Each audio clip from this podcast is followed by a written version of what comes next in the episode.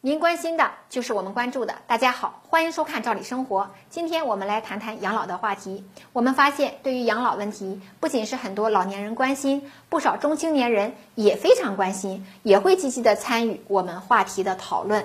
确实，老龄化社会对每个家庭、每个人都会产生一定的影响。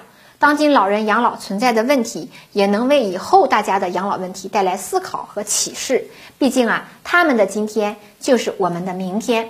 有很多老人对养老有很深的感悟，那这些感悟呢，其实也是值得很多人引以为戒。未来养老不可能不指望儿女，或多或少，儿女是要尽一定的赡养义务的。只不过有些事情呢，儿女不能身体力行的去做。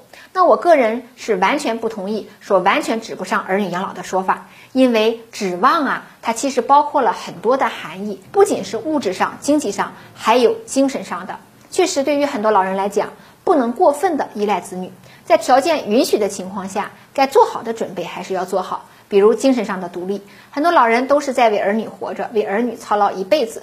等儿女长大成人，有了自己的小家庭啊，还是不愿意撒手，把很多的情感也寄托在儿女身上，过分的依赖儿女。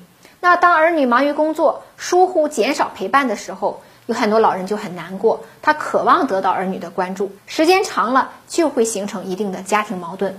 因此，老人其实跟孩子一样，都要学会独立和自处，调节好情感，不仅自己开心，孩子也会感到轻松。关系也能更融洽。除了精神上的依赖，还有的老人对儿女啊有物质上的依赖，比如养老金不够花，或者呢有些人连养老金都没有。现在的一些老人是没赶上养老保险政策，因此好多人没有养老金，或者呢养老金比较低。但是现在养老保险覆盖面已经很广了，可是呢不少人却忽略养老保险缴费问题。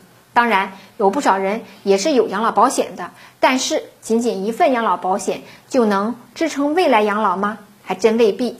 以当下养老金水平为例，三千元算是一个平均水平了。现在三千元够支撑养老吗？基本吃饱穿暖是能够实现的，但是如果身体状况不佳，那么这三千元的水平可能就远远不够。因此呢，连国家现在都提倡养老保险三支柱的建立。大家也应该与时俱进，提前规划好养老保险问题，尽量在有企业年金待遇的公司工作，并且呢，要适当的考虑商业养老保险的配置。以后养老想要不连累儿女，最实惠的助力啊，还是自己来解决养老的支出。很多人到了老年以后啊，都有一定的积蓄以备养老之用。现在呢，理财盛行，很多老人受到高收益的吸引，往往会进行投资理财。我们也建议大家，老年人也好，中青年人也好。一定要控制好投资风险，甚至更直白的说，年龄越大，抗风险能力越弱，尽量的远离投资风险，保护好自己的资产安全，其实比什么都重要。